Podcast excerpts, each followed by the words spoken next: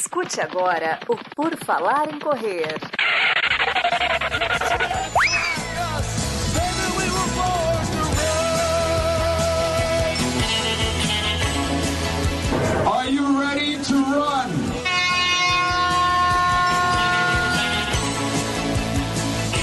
Estamos começando mais um episódio do podcast do Por Falar em Correr. Aqui no seu feed novamente tocando, vamos trazer mais informação, descontração, corrida, treinamento e mais um monte de coisa para você. O meu nome é Enio Augusto e para fazer esse episódio aqui comigo hoje, né, para falar com o nosso entrevistado, eu tenho o Maurício Geronasso. Tudo bom, Maurício?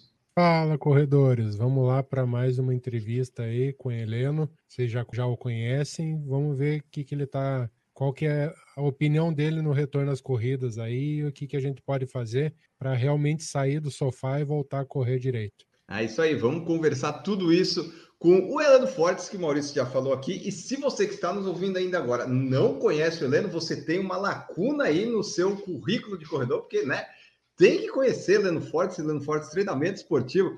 Tudo bom, Heleno? Seja bem-vindo. Tudo bem, gente? Boa noite. Boa noite aí, Enio. Boa noite, Maurício. Então, mais uma vez, agradecer aí a participar aí do podcast. E vamos lá, né? É um prazer aí a gente poder voltar às corridas. Nada melhor do que voltar em grande estilo. Correr no Rio de Janeiro é sempre gostoso, é sempre belo, é sempre uma energia positiva, né? Mesmo que tenha sido uma corrida num, num nível menor, né, em termos de participação de pessoas, mas eu acho que já deu para dar aquele pontapé inicial de novo aí nas corridas de rua. Tava tanto, a gente estava tanto sentindo falta e saudade aí.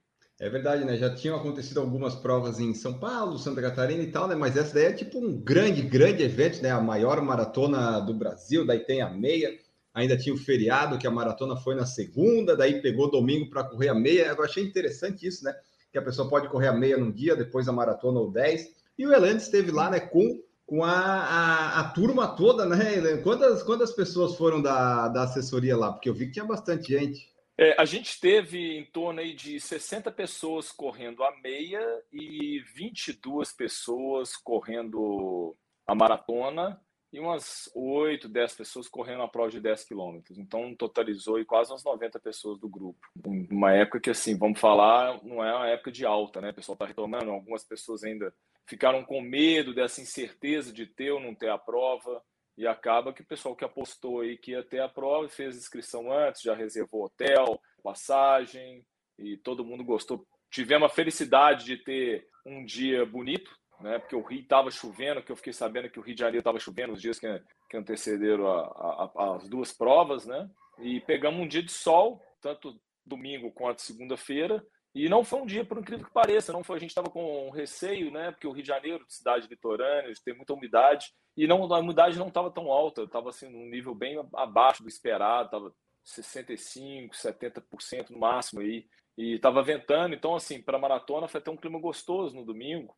Na segunda-feira, a largada foi cedo, tanto a largada quanto a meia, quando a maratona foi 5 e 15 da manhã, e já estava claro, mas foi, foi bem gostoso de correr. Né? O percurso da maratona, um percurso novo, que começava, aliás, ano passado teve, mas ano passado esse ano teve algumas modificações, que é um percurso rápido, um percurso totalmente plano, você não tem nenhuma subida. Eu até brinquei que se essa prova do Rio tivesse uma a condição climática, né, fosse de 8, 10 graus, teria as provas mais rápidas do mundo pelo trajeto. É. Sabe? Foi muito bom, muito legal correr é. pelo centro do Rio, primeiro 21.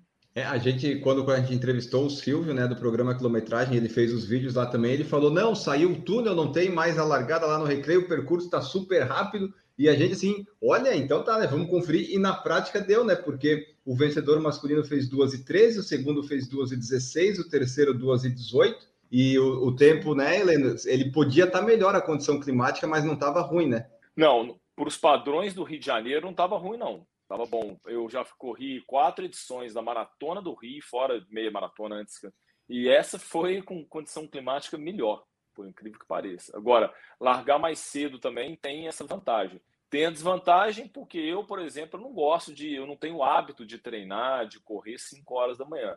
Então, para eu acordar três e meia, quase é um parto, né?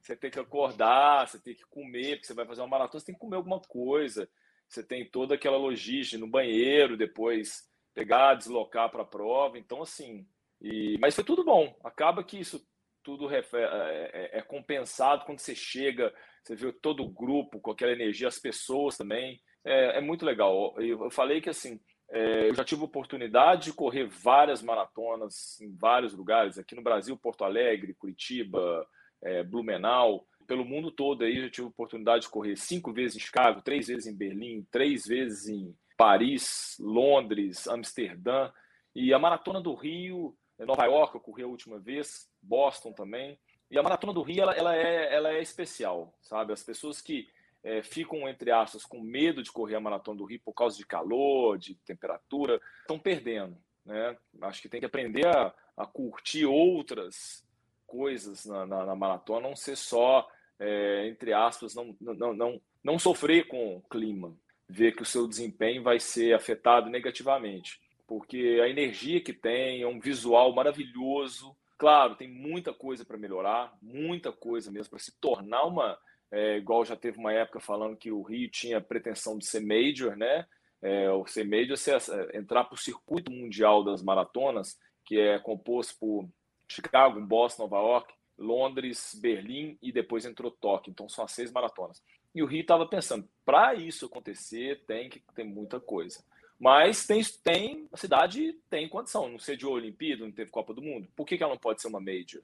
Né? Eu acho que tem que os organizadores, né, uma os organizadores talvez tenham que dar, visitar um dia a maratona de Nova York, ir lá visitar a maratona de Chicago, né, aprender um pouquinho de como fazer uma feira, como organizar o fluxo, como fazer uma largada, aquela coisa toda. Porque, poxa, né, a gente teve a Olimpíada, eu fui na Olimpíada do Rio em 2016, foi super legal, super seguro. E por que não pode ter uma maratona uma média? Circuito tem, né? Circuito dá para fazer. É, cidade bonita, vai atrair turistas de tudo quanto é lugar do mundo. Então, acho que falta um pouco aí de, vamos falar assim, de empenho, boa vontade e também planejamento, estrutura para ter, é, é para poder construir isso.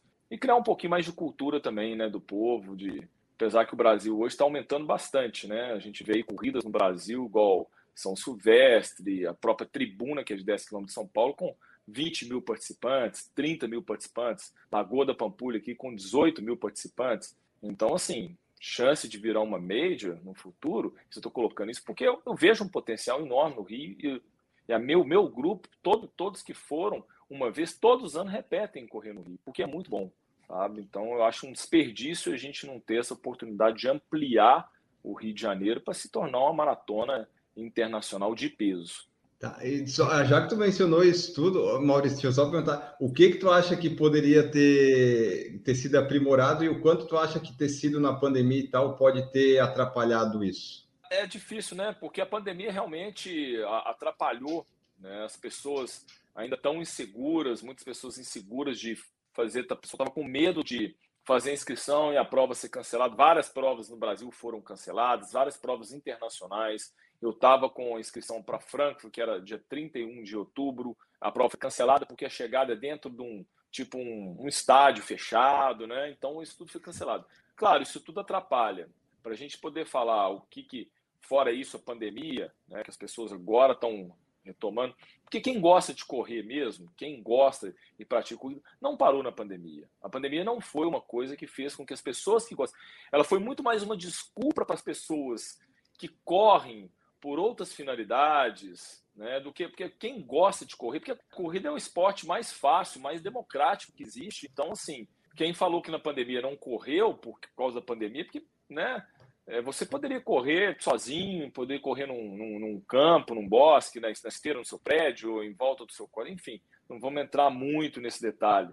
Mas assim, então, quem, quem, quem sempre treinou, quem sempre gostou de correr, correu na pandemia. Então, agora fica difícil. Acho que o que aconteceu foi que as organizações o, do, das prós, organizadores de evento, ficaram receiosos, né? Muito protocolo para seguir, então, imagina você ter que entrar de máscara, depois da corrida você ter que colocar a máscara. Imagina, depois de uma maratona você ter que acabar a maratona com os olhos direto com colocar máscara.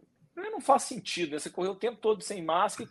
Eu brinco e falo assim, gente, imagina você correr 42 km e colocar uma máscara. Você está completamente exausto. tudo, então, Não, não, não faz, em teoria, né? Se tipo, é, se todo mundo lá apresentou coisa de vacinação e em tese está todo mundo vacinado, em teoria você não precisaria, né? Assim, né? Não sei bem como é que funciona também os protocolos lá, mas eu penso também que se está todo mundo dentro de um lugar que está vacinado, a chance de dar problema é muito menor, né? É, basta a gente ver que os casos despencaram, diminuíram muito, né? Então, não vejo isso como fator. Eu acho que é mais a questão desse tanto de protocolo para poder realizar um evento e aí começa muitas vezes inviabilizar algumas corridas. Mas agora eu acho que a flexibilização está aumentando e a tendência é a gente é, para 2022 a gente voltar ao normal em tudo aí, né? Assim a gente espera. Quer perguntar, Maurício? Sim, era em cima dessa, dessa questão dos protocolos, Helena. Como é que você sentiu a organização da prova, quanto aos protocolos que eles exigiam, bem como a receptividade da cidade, visto que a maratona caiu num feriado? O número de, de ocupação, se eu não me engano, da cidade foi para 89%, 90% dos hotéis, sendo que 90%, 95% dos, dos turistas eram brasileiros. Então, como é que se sentiu eu acho que Rio se preparando para o verão, né? Nada mais. Né, foi um teste, Sim. acredito, para a cidade esse, esse evento, né? Daqui para frente, essas provas do Rio de Janeiro, de meia maratona e maratona, elas vão ser sempre é, na época de feriado, porque eles querem fazer a meia maratona um dia e a maratona no dia seguinte. Então, ano que vem, sempre no, o Rio tem dois ou três anos que já vem fazendo isso, é, com a meia sempre no feriado de Corpus Christi. Então, eles fazem a meia no sábado e a maratona no domingo. É, isso até para poder atrair maior número de pessoas. E falando da, da organização do evento, quanto a, a receber e tudo, eu particularmente eu, eu não entendi muito a questão de ser dessas largadas por baias, por tempo. Ah, larga 5 horas da manhã foi elite, depois 5 e 10 cadeirante, depois 5 e 20 é, onda verde, 5 e 25 onda amarela, e aí foi. Porque já tinha muita gente. Qual que é a diferença de estar tá você ter aglomerado ali é, dentro de uma coisa, 500 pessoas, e aí você tem mais 500 do lado, 500 ali. É, eu acho que isso tudo dificulta um pouco. Foi tudo super ótimo, foi tudo super ótimo. Mas eu, particularmente, eu não, não, eu não vejo, também não cabe a mim, eu não vejo necessidade disso. Porque já tem pessoas, você larga sempre um do lado do outro ali. O bom é que você não Sim. foi todo mundo exprimido, mas larga um do outro. Se o, se o perigo, se o medo é contaminação, do jeito que foi feito ontem, vai contaminar também. Se tivesse todo mundo contaminado, ia todo mundo se contaminar. Não é porque dividiu isso, só se tivesse. E também fica inviável. Ah, você vai largar dois metros um do outro. Ah, então, beleza. Então você vai fazer uma largada com um quilômetro de extensão, né? De, de largura, para poder é. caber o pessoal. Naquelas então, avenidas de Buenos Aires lá, que é grandona. É, é, então, assim, não, não, não faz sentido. Mas tudo bem, mas eu acho que como era protocolo, a organização tinha que seguir, respeitar um protocolo, eu acho que foi feito da melhor maneira possível. É, a minha queixa só continua sendo quanto o Rio, porque eu acho que poderia ser uma prova muito mais explorada, muito mais explorada mesmo, é, tanto na, na, na, na, na exposição, né? Você vai na exposição muito pobre, sem nada lá, não tem. Você vai nas exposições de. Até Mas você acha que não foi por causa da pandemia hoje que não teve dessa vez? Porque foi bem restrito, né? Não tinha muita opção esse ano por causa da pandemia, eu acho, né? É, pode ser, pode ser. Mas assim, se você, se você voltar nos anos anteriores também, não era muito mais do que teve agora, sabe? Eu, eu, a minha queixa é que eu vejo que pode ser explorado assim, é 30 vezes mais em tudo, né? De uhum. todas as formas.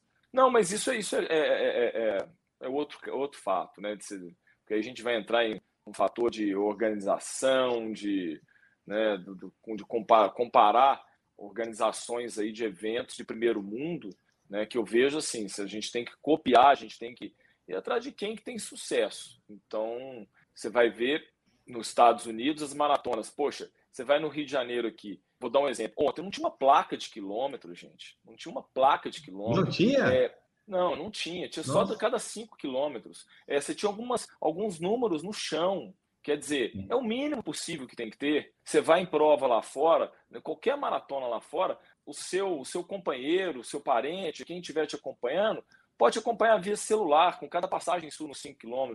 Você tem um tapete ali, e quando você chega, você já recebe o seu resultado. Aqui não teve nada disso, quer dizer, é, é, você criar um aplicativo. Você criou uma vez, o aplicativo funciona o resto da vida. Então, falta esses detalhes. É, o acesso para chegada, para largada e para chegada, ter um acesso melhor. Então, esses detalhes aí que poderiam, que devem existir, eu falo que tem que existir isso no futuro, né, que muda, muda completamente a, a prova. Quem gosta de correr, igual o meu grupo que corre por performance, que estava ali ontem para fazer o sub-3, que a gente correu junto, poxa, você estava correndo, não tinha marcação de quilômetro. E eu falei com o pessoal, gente, não vamos ficar é, balizando pelo Garmin, porque o GPS você pode ter 1, 2, até 3% de erro. E você imagina, se você tem 1% de erro na maratona, na distância, são 420 metros. 1% de 42 quilômetros, 42,2 é 420 metros. É muita coisa. É muita coisa. Se tiver 2%, dá quase um quilômetro. Então, por isso que a gente vê as pessoas, ah, maratona de tal lugar. Eu já vi aluno meu correndo em Chicago, falando assim, a maratona de Chicago estava maior, tinha 43 e 100. Eu falei assim, não, tem duas coisas que aconteceram aí. Uma, você pode não ter feito todas as tangentes, e com isso você correu mais, e depois você seguiu o seu GPS, que vai dar 1, 2, até 3% de erro, e dá para cima. A maratona de Chicago ela não vai ter erro, ainda mais ali, ela não vai ter um centímetro a menos e um centímetro a mais, assim como Nova York, assim como Berlim, assim como Maratona de Paris, qualquer uma dessas maratonas internacionais aí, você não vai ter erro de metragem. E eu acho assim, uma maratona do nível do Rio de Janeiro, inadmissível você entrar lá e você não ter placa de quilômetro. Você não ter placa de quilômetro. É. Então, Tinha que ter é, pelo assim, menos um, um, totem, né? Com aquele número que nem em algumas maratonas tem, tem até o tempo, às vezes, né? Tinha que ter um negócio grandão, sim, bem visível, sim, né? Para poder ver. Mas assim, eu gostei que pelo menos agora largou e chegou no mesmo lugar, né? Facilitou para o pessoal ali no, no eu acho que facilita bastante essa parte, né? Mas mesmo assim, né? Com todas essas, essas questões, o pelotão sub três horas da Heleno Fortes Treinamento Esportivo conseguiu cumprir com sucesso, né? Tipo, pode estar quente, pode estar calor, mas se você tiver treinado, dá para fazer uma maratona sub três horas, né, Heleno? Exatamente. Isso é interessante, que foi a quarta vez que a gente foi fazendo essa, esse desafio, que a gente vai atraindo pessoas, não só da assessoria, como outras pessoas de outras, outras equipes, outras assessorias e pessoas aí pro, é, de outras cidades, outros estados, que vêm a gente fazendo essa, essa propaganda aí, entram lá no grupo, sabem que a gente somos atletas, alguns atletas experientes no nosso grupo e que nós temos o ritmo que elas podem seguir, que elas vão, se elas conseguirem, né? Tem que conseguir, porque muitas vezes não é só querer, né? Eu, eu já tive experiência em 2018 que eu não estava treinado e eu quebrei no quilômetro 32, eu, eu não consegui terminar, né? Eu tive muita dor e tal, não tinha feito, não tinha treinado específico para a prova. Mas esse ano foi legal porque, assim, de todos os quatro anos que nós fizemos, foi o ano que a gente conseguiu levar mais gente para a chegada correndo junto. Então, nós tínhamos 17 alunos da HF e 15 conseguiram terminar juntos, né? 15 conseguiram terminar abaixo de 3 horas. Fechamos aí com 2 horas 57 e 30. E foi muito legal, foi uma, uma experiência única, porque é um grupo que, de pessoas que tem vários casos aí de uma, uma grande transformação, atletas que até dois, três anos atrás, a gente tem casos de atleta que era obeso, que pesava 120, 130 quilos. A gente tem outros atletas que eram totalmente sedentários e que tiveram uma mudança em hábito, em estilo de vida e, e, e, decidiram treinar bastante aí. E quando eu falo isso, que as pessoas têm que entender que eu sempre falei, sempre defendi que fazer uma maratona abaixo de três horas, ela é treinável. Agora depende da pessoa, depende do que que é treinar, depende do que que você quer abrir mão do que, que você, o tão esforço que você quer colocar. É lógico que tem uns que vão demorar mais tempo e tem outros que vão demorar menos tempo. Mas eu tenho casos e casos aqui na nossa assessoria na HF que mostram que todos aqueles que tiveram um empenho, e é um empenho a longo prazo, não é um empenho, ah, vou treinar, porque as pessoas às vezes falam assim, ah, chega julho, vou, vou treinar para a maratona de Curitiba em novembro, aí começa, acho que é três meses você treina. Você completa uma maratona em três meses, mas dependendo do que você quer de desempenho para você, você vai precisar de anos, né? de uma base de um ano, dois anos. E essa base muda, uma mudança completa no seu estilo de vida, uma mudança comportamental grande, que é você ter uma rotina de treinos, é, mudar seus hábitos alimentares, é, sono. Você tem que colocar que a atividade física ela vai fazer parte da sua, da sua vida diária. Lógico, igual eu falei, depende de outros fatores também, como idade, histórico, histórico físico, né, histórico de, de atividade. Né? Uma pessoa que chegar aí com 50 anos, que nunca fez nada e tiver acima do peso, né, eu quero fazer sub 3, ela tem condição, mas ela vai entender que ela vai precisar de passar por N estágios até chegar lá, não é verdade? Então, não é assim, é diferente de uma pessoa que praticou esporte, praticou atividade é magra e está com 30 anos e fala, olha, eu quero treinar para maratona, quero fazer abaixo de três horas. Ela vai ter que percorrer um tempo, um tempo menor do que a outra, se elas treinarem da mesma forma. Mas eu acho que é atingível. Isso aí ficou claro e vem ficando claro a cada ano que passa com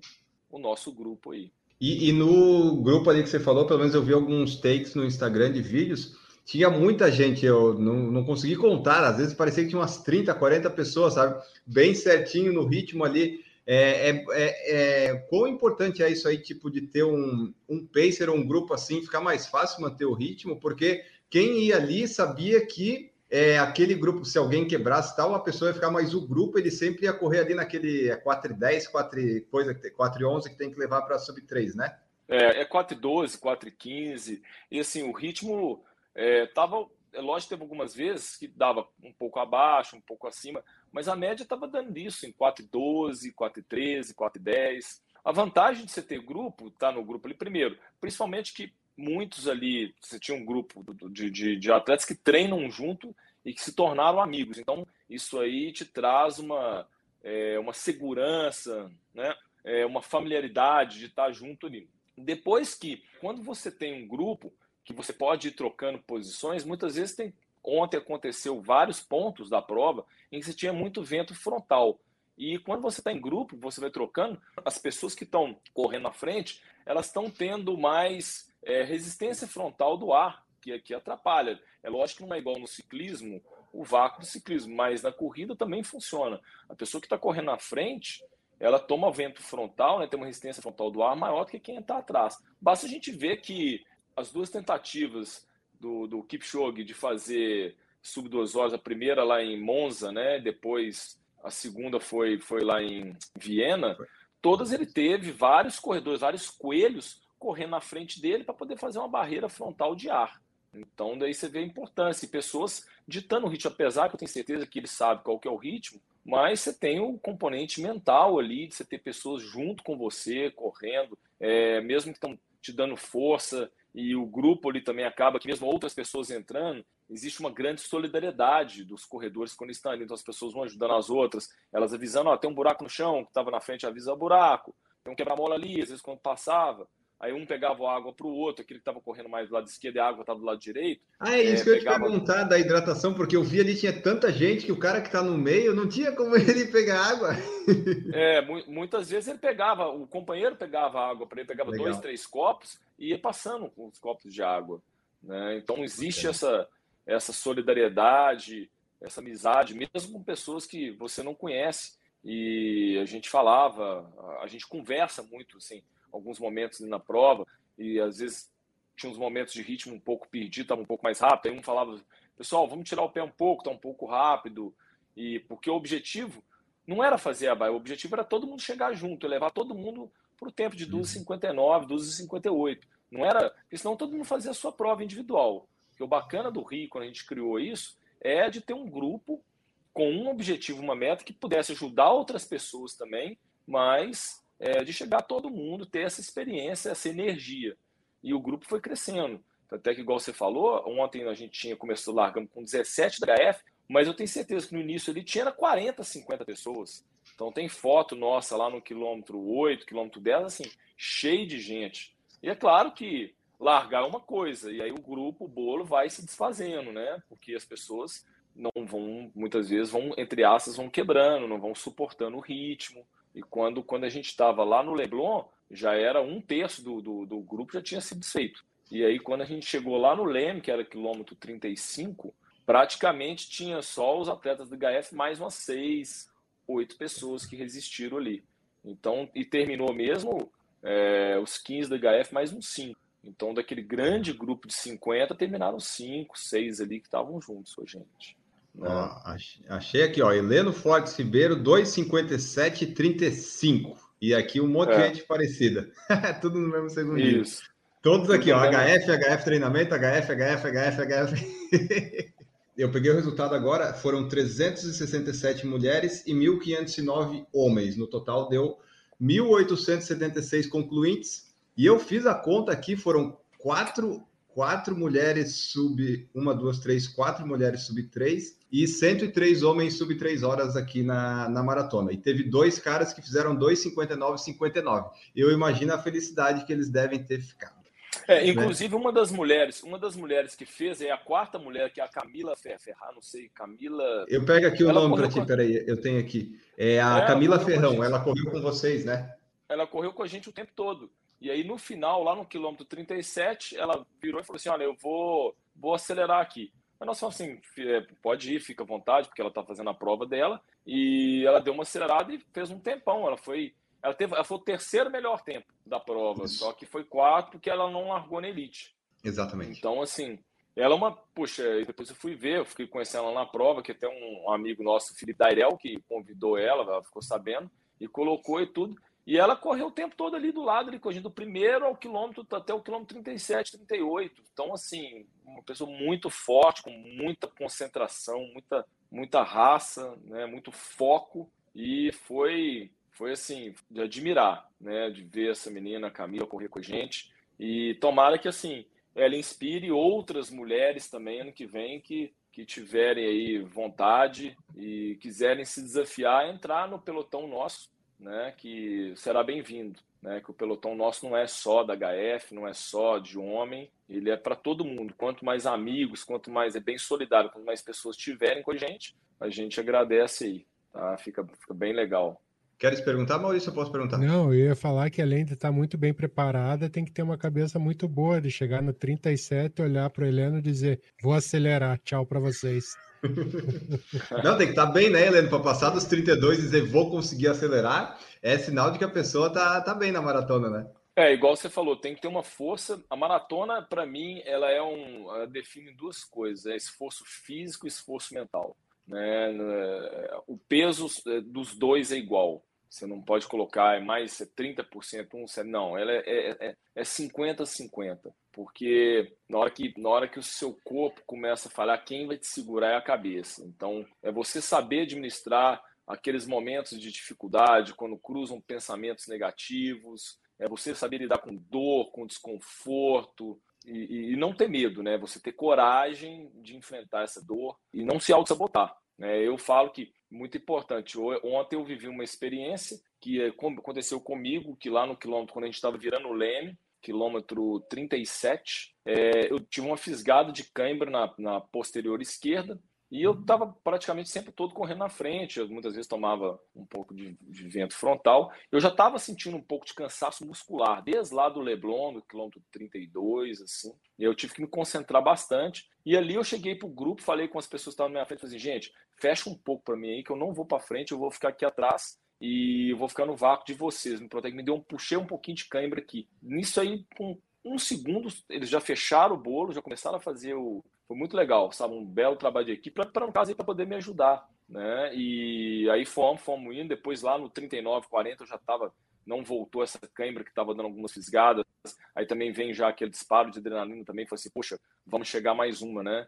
E aí essa, dor, essa coisa já, some de novo, tá? E tivemos outros casos aí também de, de ajuda do grupo, um atleta que é amigo nosso, ele, ele nem corre na HF, ele é da MPR, o Thiago tem apelido de caneta, ele estava com a gente, e um dos nossos atletas, o Benhu, começou a ficar um pouco para trás, já ali no Copacabana, quilômetro 32, 33, e lá no 36 ele voltou, buscou, veio com o Benhu, e o Benhu fechou com, com 2,59 e 56. E o Caneta foi motivando ele, empurrando ele. E claro, lógico, se não fosse o Ben-Hur, né, ele mesmo, ele não conseguiria chegar. Mas aí a gente vê a importância é, numa prova que você tem um componente mental muito grande, você tem uma pessoa te ajudando, te, te dando energia positiva, te motivando. Se isso não existisse, a gente, o Kipchoge não precisaria de ter os melhores coelhos do mundo para ele poder fazer abaixo de três horas, abaixo de duas horas, né?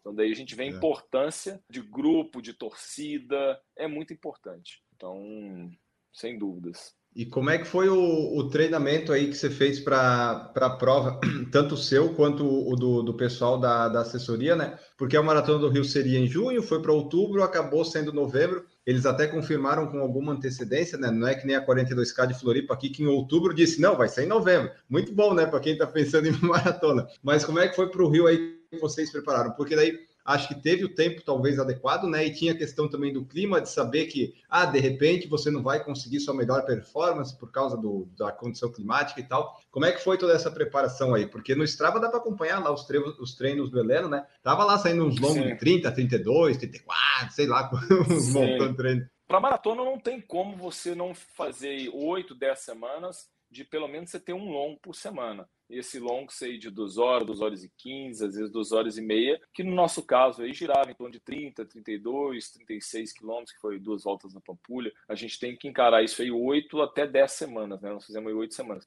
Mas o que eu acho que é interessante é porque com medo, né? Todo mundo ficou, todo mundo abraçou aí a entrada da Maratona do Rio, a inscrição, né? E todo mundo sabia que seria um, um páreo duro aí fazer uma maratona em novembro. Todo mundo ficou com medo, mas abraçou o desafio e falou assim: puxa, imagina o Rio de Janeiro em novembro, época que chove muito, umidade relativa alta, temperatura alta. Então acho que os cuidados foram muito maiores. Então o pessoal treinou todo mundo que estava aqui, ninguém perdeu um treino, tanto os treinos de ritmo quanto os treinos E vocês né? treinam todo... juntos, né, Helena? É, a gente treina, treina junto, treina. treinamos junto. É, então ficou muito bem disciplinado, bem, bem orquestrado isso. Todos os sábados, às 7 horas, a gente estava no Belvedere, certinho os horários de hidratação, qual seria o ritmo. Ah, hoje nós vamos fazer um treino é, flat, ritmo constante, hoje nós vamos fazer um treino progressivo, hoje a gente vai fazer 30 quilômetros, fazendo 20, 22 no ritmo confortável e 8 no pace final de prova. Enfim, tiveram vários, várias estratégias de treino e principalmente alguns dias que a gente fez um pouco mais tarde. Eu falei com, as pessoas também para treinar em outros horários, para poder ensinar seu corpo a lidar com o estresse térmico, né? Porque é, você treinar em um ambiente úmido, ele dificulta a sua troca de calor. Então, se você só treina, vamos falar assim, no ar-condicionado, no dia, quando você encarar uma situação adversa, isso aí vai ficar uma coisa que vai te, vai te, você vai perder a confiança. Né? Você entrar ali, começar, imagina, começa a perder muito líquido e tudo, se você não passou por, por esse, não viveu essa experiência, isso te tira tranquilidade, tira segurança de que você é capaz de completar a prova no tempo proposto, sem ter maiores complicações. E BH o clima é eu não ele, ele é um ele não é tão quente quanto o Rio, mas também não, não chega a ser fresco, né? Nós tivemos dias aqui de, de, de clima quente, sabe? Assim, quando eu falo quente, é da gente terminar com 27, 28 graus, alguns dias de úmido, mas o que pega mesmo é a umidade. Né? Aqui em Belo Horizonte nós não temos a mesma umidade do Rio de Janeiro. Eu ah. sempre falo que para a prova longa, é, maratona, meia maratona, até as corridas de 10K, tudo, triatlon, um Ironman, meio Iron, a umidade é o maior vilão, é maior vilão do que a temperatura. Eu prefiro muito mais você pegar um dia com 27, 28 graus, mas 30% de umidade, do que você pegar um dia com 20 graus, 18 graus e umidade de 90%. Tá. Esse 20 graus, 18 graus com umidade de 90%, ele vai ser muito mais prejudicial do que 27, 28 graus e 30% de umidade. Porque a umidade não deixa o seu suor evaporar. Né? Você pegar a umidade, o ar úmido é um ar saturado, um ar com muita água. E você, o, o, o seu suor, ele, você resfria não é com suor, é com a evaporação dele. O suor evapora, rouba calor da pele e aí você vai resfriar a parte interna. O sangue é um fluido, passou ali na pele e retorna para dentro mais frio. Então, num dia que está muito úmido, é, esse suor não sai da sua pele, então ele não rouba calor. Então você vai, vai ficar constantemente transpirando, transpirando, transpirando, e isso gera é, problemas de desidratação, uma perda maior de eletrólito, e aí com certeza o seu desempenho ele é afetado é, negativamente por causa disso. Então esse é o Sim. grande problema da umidade alta. Né? Ó, já que você falou em umidade, daí falou em hidratação, eu queria saber, né, na maratona aí, como é que foi a suplementação e hidratação que o Heleno fez antes e durante a maratona? Antes, na realidade, a gente pegou aí a prova no, no, na segunda, então no sábado, na sexta, no, a prova na segunda, no, no domingo, né, é, as pessoas já, a gente estava no Rio, então tem que tomar muito cuidado para exposição ao sol, né, então o grupo todo procurou evitar de ficar no sol. Muitas pessoas passaram na praia, porque acaba que também tem um momento ali, como ninguém tem segue vida profissional disso, você também está viajando, você tá, quer relaxar, então o pessoal foi para a praia, mas evitou aquela cerveja na praia, mais uma água de coco, voltou mais cedo, foi almoçar, comer um, um carboidrato, né? Ficar mais na sombra. Então, nos dias que antecedem é isso, no, no, tanto no, domingo quanto no sábado. E no dia da prova, a hidratação é, é água, né? E a gente teve, a gente acabou que na prova eles não deram é, isotônico. Então hum. a gente já imaginava que isso poderia acontecer, porque é o retorno da, das provas. Então, e a gente teve o nosso próprio ponto de hidratação que a gente colocou, que foi é, algumas esposas de alguns atletas nossos estavam lá no quilômetro 30 e a gente teve um, um, um ponto nosso da HF mesmo quilômetro 35. Então, no quilômetro 35 da HF, a gente deu aquelas pequenas Coca-Colas, né, aquelas garrafinhas de Coca-Cola pequena e água. E já no quilômetro 30, tinha pessoa dando água, né, uma família de, um, de uns atletas nossos, com esposa e amigos lá, estavam dando água, isotônico, e deu também um pedialite, né, tinha lá algumas é, garrafinhas de pedialite, e que isso tudo ajudou bastante, né, porque você está perdendo durante o, imagina, são três horas correndo e esquentou um pouco no final ali. É, para vocês é três, né? Para mim seriam umas é. quatro. É. Mas isso é interessante, a gente pensa, a gente acha que a pessoa que corre num período maior, num tempo maior, ela, ela sofre mais. A gente tem que só lembrar que muitas vezes a intensidade faz você sofrer mais do que a duração. Verdade. Né? Então, se você medir uma pessoa que corre, por exemplo, uma maratona em 2 horas e 15, ela gera muito mais calor do que uma pessoa que corre uma hora depois, em 3 horas e 15. Então, daí que a gente vê por que, que você tem estudo mostrando que a melhor temperatura para bater o recorde mundial é entre 6 e 8 graus. Se você pegar uma pessoa que faz uma maratona em 4 horas e meia, ela vai correr, independente se ela é magra, ela vai correr o tempo todo com frio, porque a velocidade que ela corre não é capaz de fazer com que ela produza tanto calor igual uma pessoa que está correndo uma maratona em 2 horas e 15, 2 horas e 20. Né? Uhum. E uma pessoa, quando você produz muito calor, você, o resultado disso é uma transpiração maior. Então, só que esses atletas são altamente treinados na sua dissipação de calor, na troca de calor. Quanto mais treinado é o atleta, mais ele consegue dissipar calor. Menos o radiador dele, vamos falar assim, esquenta. Já um atleta não treinado, ele vai esquentar, ele vai superaquecer muito mais rápido do que um atleta treinado. Por uma série de coisas, por adaptações fisiológicas e também por questões de constituição corporal, uma pessoa normal aí, ela vai ter um percentual, uma gordura corporal maior, a gordura isolante. Isso faz com que ela dificulte o processo de troca de, troca de calor, uhum. né? Mas é interessante, sabe? E Helena, uma dúvida, por exemplo, uma, uma pessoa assim, vamos supor assim, que tenha 30 e quantos anos eu tenho? Um, dois, 34, vamos supor uma pessoa que tenha 34 anos, tá aí correndo todos os dias, tal, tem um recorde de 5 km para 22 e 10, e ele está pensando se talvez ele conseguiria fazer um sub 3 horas. De quanto tempo esse rapaz ia precisar ficar treinando para fazer uma maratona sub 3? Depende do treinador, né, Helena? Se ele arrumar um treinador bom, ele, ele tem grandes chances. É, de, depende, claro, a metodologia é importante, sim, grupo, mas também o, o, quanto que ele. Porque olha só, a gente tem que entender, eu tenho, igual eu falei, eu tenho exemplos práticos aqui dentro as pessoas treinavam três vezes por semana, eu já adianto, treinar três vezes por semana só se a pessoa já tiver, foi um ex-atleta. Para chegar nesse, no, no, no, no, igual essa pessoa, tem 22 minutos e 10 nos 5 quilômetros. Que sou eu, no caso. Pensar, tá, primeiramente, você vai ter que pensar em fazer 5 quilômetros abaixo de 19. Né? Então, vai ter que pensar em fazer 10 quilômetros abaixo de 40, fazer em 39, 38 alto para depois pensar em fazer uma meia, é tudo uma cascata, depois fazer uma meia em 1,26, em 26 e 25. Para depois a gente pensar numa, numa, numa maratona. Porque não tem condição, vocês concordam? Você quer fazer 2,59. Se a sua meia maratona, se você vai correr 21, quando você faz 21 você está correndo para uma hora e trinta, como que você vai conseguir dobrar aquilo ali? Sendo que você está correndo o melhor tempo seu, o maior esforço seu, você está fazendo o ritmo que você quer fazer 42. Então você tem que fazer ele com folga, para que você tenha economia. Então, assim, é tudo processo aí. A gente tem atleta nosso aqui que em 2019 correu maratona de, de Nova York, né? Fez 3 horas e 40. Agora ele fez ontem com a gente 2,57 e 30. Né? Dois anos depois, exato, exatos dois anos depois. Mas é uma é. pessoa que treina todo dia hoje.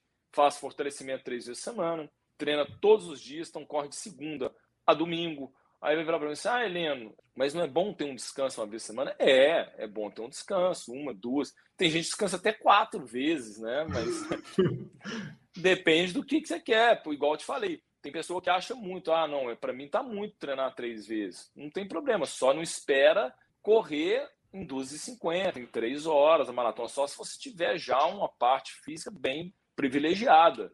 É igual vamos pensar, vamos pensar se a pessoa aprendeu inglês de colégio, fala lá o inglês, assim, conhece algumas palavras. Aí quanto tempo que ela vai demorar para poder conversar, fazer um inglês, falar um inglês fluente, fluente mesmo, de, tentar, conversar qualquer tipo de assunto, política, culinária, é, futebol, enfim, de qualquer coisa, conjugando os mesmos tempos, os tempos verbais sem erro.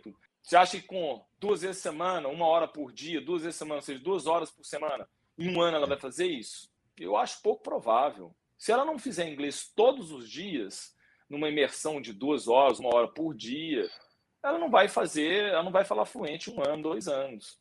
E isso vai para, se você vai tocar um instrumento, quer, quer tocar música. Ah, se fizer uma aula de violão, você vai aprender alguns acordes. Agora, se quiser tocar mesmo, melhorar a sua audição, vai ter que tocar violão, guitarra todos os dias, uma hora por é. dia. E aí sim, em um ano, você tem uma transformação bem maior. Então, isso tudo vai, depende, né? Não tem uma. É claro que tem é. pessoas que têm mais facilidade, mas eu gosto de deixar esse, esse si, essa facilidade, vamos falar assim, esse, esse talento, eu, deixo, eu gosto de deixar de lado. Eu, eu gosto muito mais de pensar no esforço, na disciplina, do que falar de, de talento e de privilégio. É, porque mesmo a, a, pessoa que tem esse, essa genética boa, vamos dizer assim, essa física, ela de alguma forma ela vai ter que treinar, né? Porque são muitos raros os casos da pessoa que não treina direito e consegue fazer, né?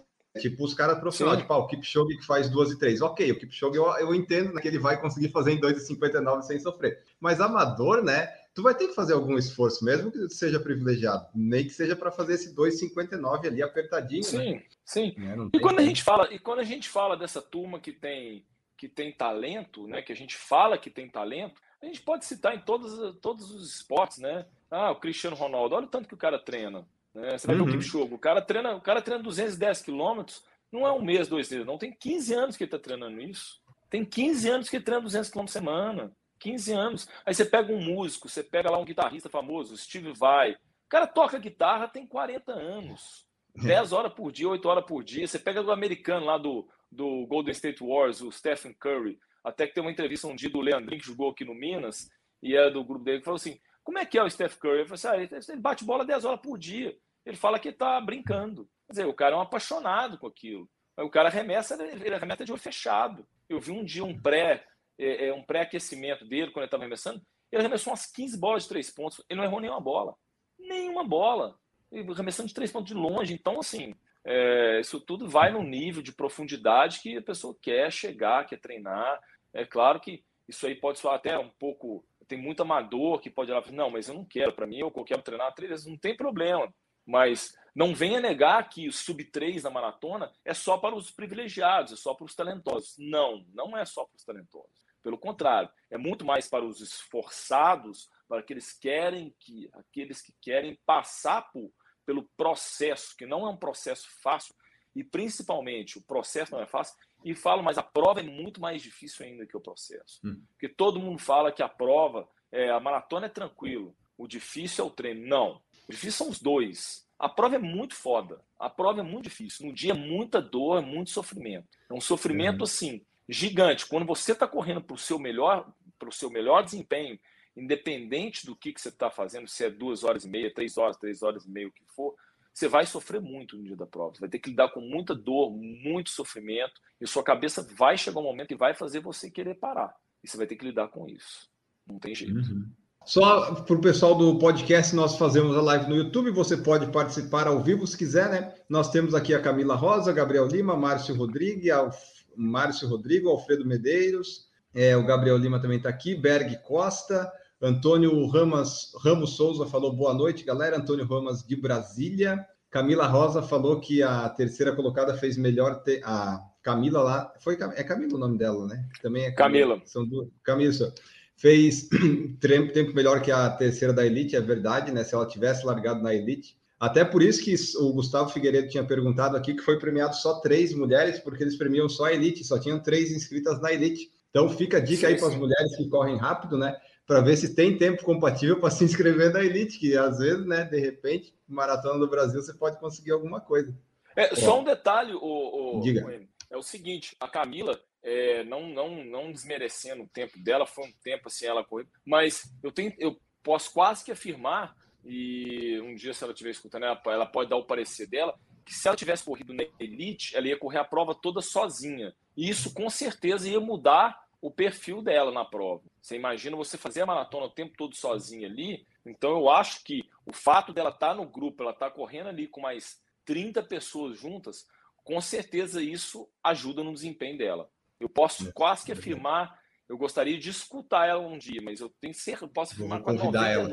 99,9% de que o fato dela correr junto com um grupo ali mudou. Do que se ela tivesse largado na elite, ela ia correr 42 quilômetros sozinha, e isso chega um momento que, pelo mais que você tenha foco, concentração, raça, é, você precisa de ter aquela coisa, um, uma, uma energia, uma coisa externa também que vai te ajudar. É claro que o interno é sempre mais forte, mas o externo não é à toa que volta a citar que o Kipchoge ele teve os maiores paces do mundo naquele projeto do Ineos, revezando os melhores coelhos, os melhores corredores da Nike do mundo estavam correndo com ele, revezando.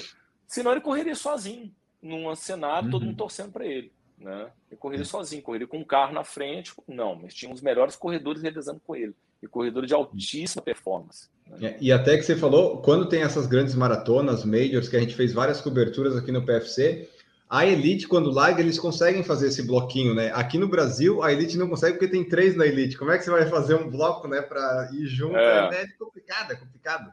Vamos ver, Sim, continuando sim. aqui, ó.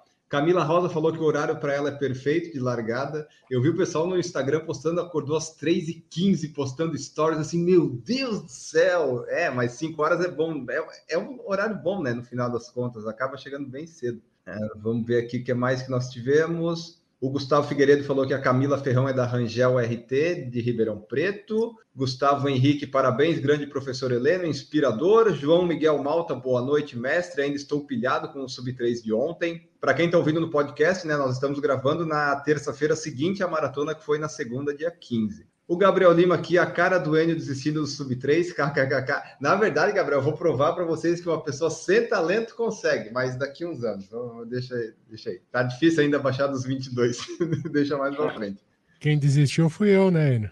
Ah, mas você vai fazer o Sub-4. Você vai, vai sair um Sub-4 aí na maratona. Ah, esse sai, esse sai. Esse, esse tem que sair. Ah, vamos ver. Gustavo falou, infelizmente, ainda não corri no pelotão HF, mas no próximo domingo farei uma maratona dentro da filosofia Leno Fortes. Qual que seria a filosofia Leno Fortes? Bom, eu vou entender melhor a pergunta. Seria o que? No treinamento ou seria na estratégia de Vamos ver, daqui a prova? pouco ele, ele comenta aqui para nós e a gente complementa, eu acho.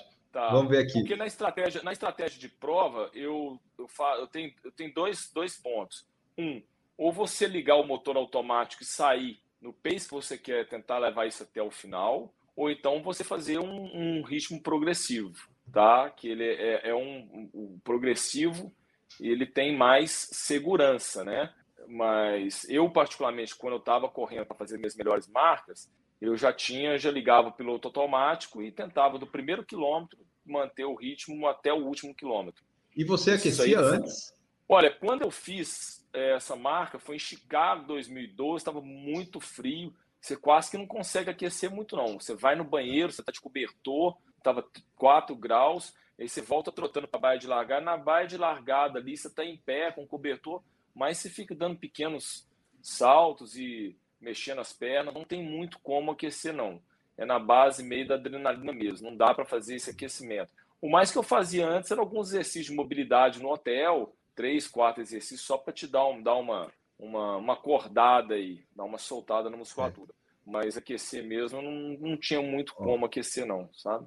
O Gustavo comentou aqui, ó, treinamento e estratégia, seguindo o curso Maratona Sub 3, né? O curso lá da, da HF, ó. Ah, Tomara que dê tudo certo, Gustavo. Tomara que, que dê tudo certo nessa maratona que você fará. Berg Costa colocou tudo depende do que você busca. O Gabriel Lima, o pessoal só quer ver o final, não quer ver os sacrifícios para chegar lá. É verdade, o pessoal quer muito, quer muito ver o sub 3, mas até chegar lá, né? Leandro Rocchini, Helena é muito fera. Pedro Otoni Rocha, Helena é a pessoa que mais entende de maratona do Brasil. Gustavo Figueiredo falou: vou falar com a Camila aqui para comentar sobre isso, mas acredito nisso também. Ela mesma postou um agradecimento a você e ao pelotão. Berg Costa, acho que eu não tenho psicológico para uma maratona, mas tenho vontade de fazer. Ter a vontade já, já é um psicológico bom, né? Já melhora um pouco.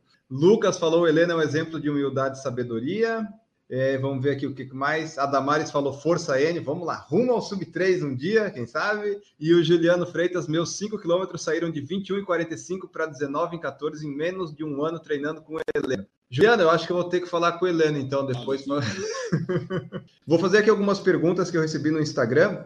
O, o que eu mais gostei foi do Juliano Freitas, que ele falou que os 5 quilômetros saíram de 21,45 para 19,14 em menos de um ano. Legal, legal. É, e eu falei que eu, eu, acho que eu vou, vou ter que treinar com o Heleno para ver se sai para ver se eu melhoro isso aí. É, esse é o primeiro ponto, né? Esse é o primeiro ponto, é, os 5 quilômetros. Depois é tentar transferir isso, né? Lógico, tem algumas perdas para os 10, e aí vai. Você vai transferindo para as outras distâncias. Mas é, a base é isso: é a gente melhorar, fazer aqueles três blocos. O primeiro bloco é ficar bem aí no 5K e 10K. Depois você ter um, melhorar o seu desempenho na meia maratona, para depois você transferir isso para a maratona. Por isso que é interessante é pensar num processo num, de treinamento a longo prazo. Beleza. Ó, vamos ver aqui no Instagram as, as mensagens que a gente recebeu. Parabéns pelo sucesso no Pelotão Sub-3 no Rio, foi um espetáculo. Um outro comentário aqui. Tem como fazer parte da equipe HF morando fora de BH? Ele está em Floripa. Tem, né, Helena? Onde é que o pessoal vai se quiser fazer parte da HF? Tem 100%, porque hoje a gente tem uma plataforma né, que permite qualquer atleta, qualquer lugar, a gente monitorar e treinar onde que ela estiver. Basta, você pode acessar essa plataforma pelo próprio celular e você tem acesso ao treinador. O treinador te acompanha. Hoje, os relógios, todo corredor que, assim, vamos falar assim, 95% dos corredores que são apaixonados com corrida, que treinam corrida, eles têm um GPS, né? um Garmin, um TomTom, um Polar, enfim, um Timex, todos os relógios que você transfere via Bluetooth e cai na plataforma, a nossa plataforma reconhece isso e consegue ver como é que foi o seu treino, o local que você treinou, a altimetria, o ritmo feito, quilometragem. E quem não tem relógio também pode alimentar, né, preencher o próprio sistema é, na mão mesmo. Vai dar um pouquinho mais de trabalho, mas funciona também. Muito mais vai receber as nossas orientações e depende da pessoa. O treinamento você pode treinar em qualquer lugar que você tiver. Basta você ter disciplina e foco para poder seguir o que, que é o planejado. Aliás, ó, para as perguntas finais que estamos recebendo, o Leandro Rocchini perguntou: treinamento à distância sem correr com pelotão nos treinos, dá para lutar por um sub-3? Ué, a gente teve cinco atletas que são de fora. A gente teve o Paulo, que é do Rio, a gente teve o Pedrão, que é de São Paulo. A gente teve o Moreno Machado, que é de Valadares. A gente teve o, o Thiago, o Thiago Alexandrino, que é de Criciúma, entendeu? Olha só o tanto de gente que a gente teve. A gente teve, tem mais um atleta também que fez abaixo de três horas, que não é daqui. Treina com a gente, não são de Belo Horizonte. Pessoas que, que fora, do,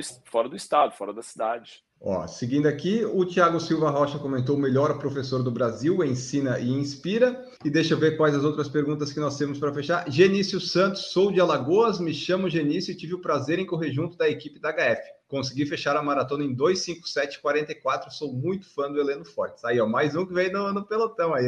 Tá? Ó, legal. Um. Bacana. Beleza, uh, vamos ver aqui. Caio Bellini perguntou como fazer o período de base corretamente. Ué, é dar continuidade. O período de base para a maratona é treinar, fazer sessão de limiar, fazer sessão intervalado, né, que a gente chama de VO2 max, fazer um longo de 90 minutos. Os outros treinos aí de rodagem, esquematizar isso, 12, às vezes 16 semanas, dependendo do nível aí, e do, do nível do atleta. E óbvio, você colocar algumas provas, planejar de fazer uma prova de 5, uma de 10, e depois que fez os 5, os 10, ver como é que tá, poder fazer um, um 21, e escolher bem a prova dos 42, e aí balizar de, de acordo com o que você foi crescendo, você saber aí qual vai ser o ritmo de, de prova, porque o, o treinamento é o seu é o seu roteador, né, de como que você tá. Não adianta você chegar a achar que você treinar para X e uhum. você querer que no dia da prova você fazer 2X. Não vai fazer. Não tem. A maratona não tem mágica, não tem raça, não tem força de vontade só. É treino. É treino. Você vai precisar de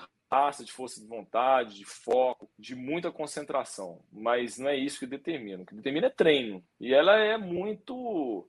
É, maratona, como corrida, ela é muito leal com você, né? Ela te entrega o que você, o que você faz. Então, se você treinou para fazer 2,59, tá você, você tem grande chance de fazer isso. Pode ser que não consiga, porque planejar uma coisa, executar outra. Por isso que, por isso que a maratona é tão excitante, né? Tão, porque você tem, você não tem tanto controle das variáveis, que é uma prova de três horas, duas horas e meia, três horas, três horas e meia. Então você não tem, você tem variáveis que vão afetar aí, variáveis externas, né? Como umidade, temperatura, vento. E você tem as variáveis internas aí também, né? Como que seu corpo vai responder a isso e principalmente como que a sua cabeça vai responder ao esforço. Como que você vai como que você vai encarar naquele momento que você tomar o primeiro jabzinho no queixo, no quilômetro 25, é o primeiro momento ali que você toma. Muitos já jogam a toalha ali no 25, faz, opa, ou abandona, ou diminui o ritmo. Aí você toma aquele primeiro, no 30 você toma outro. No 32 você dá mais uma sacudida. No 35 você toma um grande, você cai sentado. Tem que cair e levantar. Tem que cair e levantar, porque daí para frente, aí você só vai apanhar. Você só vai apanhar, você vai ter que apanhar, né? Acabou o Heleno acabou de narrar minha última maratona. Foi levando, né, Maurício? De um lado. Foi, quebrei no 25 e só tomei porrada até o fim. É. É, isso é muito ruim, né? Porque isso normalmente acontece com duas coisas. Ou você não treinou da maneira que deveria treinar, ou então você entrou com outra proposta, você entrou com o ritmo errado, né? Então, eu vejo esses dois isso, fatos. Eu né? voei no primeira metade e depois. É. Olha só, para a é gente aí. terminar, deixa eu só ler as últimas mensagens aqui, fazer a última pergunta.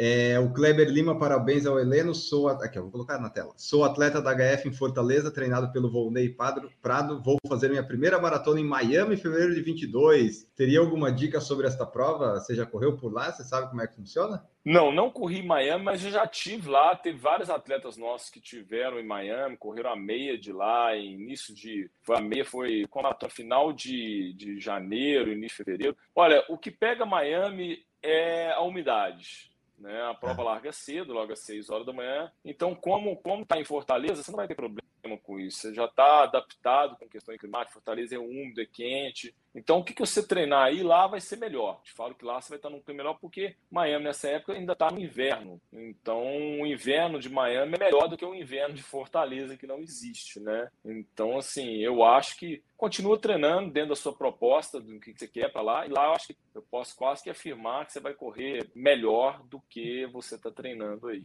Então, Perfeito. ser pelo menos mais confortável você vai estar. Ó, Cláudio Amaral, corri até o quilômetro 18 ao lado desse pelote, foi bom demais. Infelizmente fiquei pelo caminho, mas terá a próxima. Foi ali no 26 que eu tomei um no queixo, estava até 21 quilômetros no pace de 4,14. Fechei a, a prova a 5,5 na média da maratona. Né? Deu, deu, foi bom, foi forte o soco ali no Cláudio. é, aí tem que avaliar, né? Tem, é, é, o que acontece muitas vezes, porque a pessoa faz os treinos e acha, que faz ali 21, 25, 28, e poxa, você ainda tem um terço da para frente, né? E é ali que é um momento muito difícil. Esse terço final, você já está totalmente depletado, sua reserva de glicogênio já está desidratado, pelo mais que você hidrate, você vai entrar num quadro de desidratação. O problema é quando o quadro de desidratação te joga para um nível perigoso, né? para um nível que você vai afetar muito seu desempenho. Mas todo corredor, quando chega no 30, 32, está desidratado e está depletado, reserva de carboidrato está baixa. Aí tem que ver se o ritmo que ele adotou realmente pertencia a ele para completar os 42. Esse que é o uhum. grande, muitas vezes o que acontece são essa essa não compatibilidade aí de ritmo pretendido e ritmo realizado, né? né? Ritmo pretendido que você quer e o ritmo real seu da sua prova. O, o Cláudio agora corrobora com o que você falou. É o que você falou. No máximo que consegui entregar no treino foi longo de 28 a 4 e 13. Então tava é me hidratei bem, foi o treino que deixei a desejar realmente, Helena. Aí, ó, tá aí, não tem muito, muito mistério, né?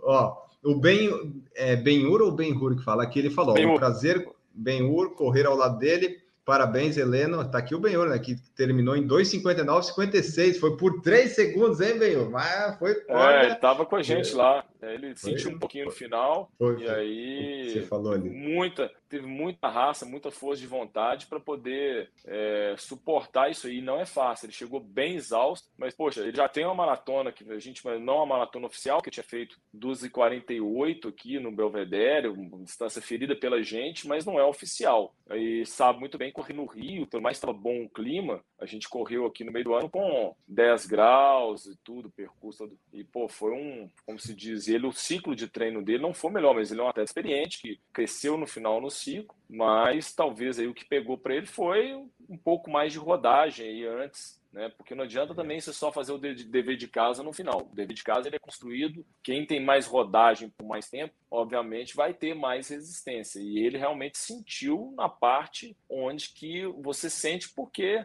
faltou um pouquinho aqueles treinos maiores de rodagem ali. Mesmo assim, foi, foi até de uma enorme força mental para poder conseguir suportar e chegar igual ele chegou. Pô, parabéns aí. Ele falou parabéns, Heleno. O Pelote deu show na Maratona do Rio. Vamos ver o que mais. Damares, parabéns, Heleno. Obrigado, galera, pela entrevista com esse cara que é fera. Uh, vamos ver aqui daí só para fechar as duas últimas que temos aqui. O Bruno Luiz perguntou se qual que é o sistema que vocês utilizam, se é o Training Peaks. E o Gustavo Figueiredo, qual que é a importância que tu dá para o fortalecimento físico para os corredores? Me responde essas duas que daí a gente fecha por hoje. Tá bom. É, o, o, o, a plataforma a gente usa o Treinos, não é o Training Peaks. Tá? E fortalecimento para corredor, eu acho que deve ser feito. Eu fui uma pessoa que durante muito tempo eu não fiz. Eu sempre, entre aspas, eu fui um, uma pessoa que não machucava, não, nunca tive problema de lesão, e isso não me fez tomar conta de fortalecimento, não fez eu ter esse, essa rotina de colocar fortalecimento no meu treinamento. Mas que hoje, hoje eu tô com, acabei de fazer 49 anos, tem cinco dias, e há dois anos atrás eu comecei a sofrer com lesão. E lesão já de esforço repetido, muitos anos, correndo, lesão de tendão, de posterior de coxa, e que se eu tivesse feito, é, com certeza eu tinha minimizado tudo isso. Então eu falo com todo mundo que deve fazer, sim, pelo menos duas vezes por semana, um trabalho de fortalecimento. Né, que vai te ajudar, vai melhorar a sua, a sua capacidade de absorver choque, vai melhorar a sua, a sua tenacidade, né, que é seu músculo ficar mais melhorar contração e, e, e, descontração do músculo. Então, fundamental aí fazer um fortalecimento. Maravilha, perfeito, pessoal. Essa foi então nossa conversa com o Heleno Fortes. Falamos de corrida, de maratona, treinamento, é, sub três horas. Como é que foi a prova no Rio? Que nós estamos gravando no dia seguinte a este evento, né? Que marcou a volta dos, dos grandes eventos na cidade do Rio de Janeiro. Provavelmente no Redação PFC que saiu no sábado você já ouviu a gente falando alguma coisa dos resultados, mas aqui a gente trouxe na prática, né? Quem vivenciou lá, quem estava não estava sofrendo tanto, né, Heleno? Quem estava lá correndo no Rio de Janeiro. Então, Perfeito. você que está aí nos ouvindo, é, siga o podcast lá no Spotify, compartilhe nossos episódios, acompanhe no YouTube se quiser, se torne membro do canal a partir de R$ 1,99, que tudo isso nos ajuda aqui. Por hoje era isso, eu tenho que agradecer, Heleno Fortes. Deixa aí teu tchau, Heleno, e onde o pessoal pode te encontrar, se quiser treinar com a HF. Diz aí teu recado final e muito, muito obrigado. Bom, obrigado aí, Enio. Obrigado pelo convite mais uma vez. Poxa, eu tô aí. Quem quiser bater um papo comigo, tirar qualquer dúvida, pode entrar na, na minha página no Instagram, na página da HF Treinamento Esportivo, no nosso site www.hftreinamentoesportivo.com.br. Tem lá as nossas informações, tem lá também mais dados para poder sobre como é que funciona o nosso treinamento, tanto aqui quanto à distância. Qualquer dúvida, estou sempre à disposição aí, sempre respondendo perguntas né, pelo próprio Instagram também. E é um prazer poder contribuir aí, é, direto ou indiretamente, né, nessa, nessa atmosfera aí de corrida, que é o que a gente gosta, que a gente ama muito. Entendeu? E ontem foi, poxa, foi uma experiência bacana depois de muito tempo. Né? Então, espero que agora, que 2022 volte as coisas e a gente possa aí ter mais corridas e com essa alegria, essa força toda de novo. Obrigado aí. Maravilha, sempre bom conversar com a Helena, a gente sempre aprende bastante, o pessoal gosta também. Aqui a nossa audiência no YouTube está, está bem, bem boa e bem constante hoje, né? E eu, eu ia falar, ah, quando o Heleno coloca as caixinhas de pergunta no Instagram, é um momento que eu recomendo você que segue ele ficar acompanhando, porque depois do tempo vem as respostas e, e, né, e vem um monte de perguntas, aí você consegue aprender. Tem alguns prints que eu tiro aqui, que eu deixo guardado aqui, né, para futuras informações. E o Heleno de cabeça já sabe todos os ritmos, né? Que o pessoal pega, ah, Heleno, eu faço isso em tanto, qual que é a projeção para tanto? O Heleno já deve saber, faz, faz aqueles cálculos rapidinho na é. cabeça ali, né, Heleno? Sabe tudo, os ritmos, os tempos ali. É, pessoal é, sempre pergunta. Muitos anos, é isso aí.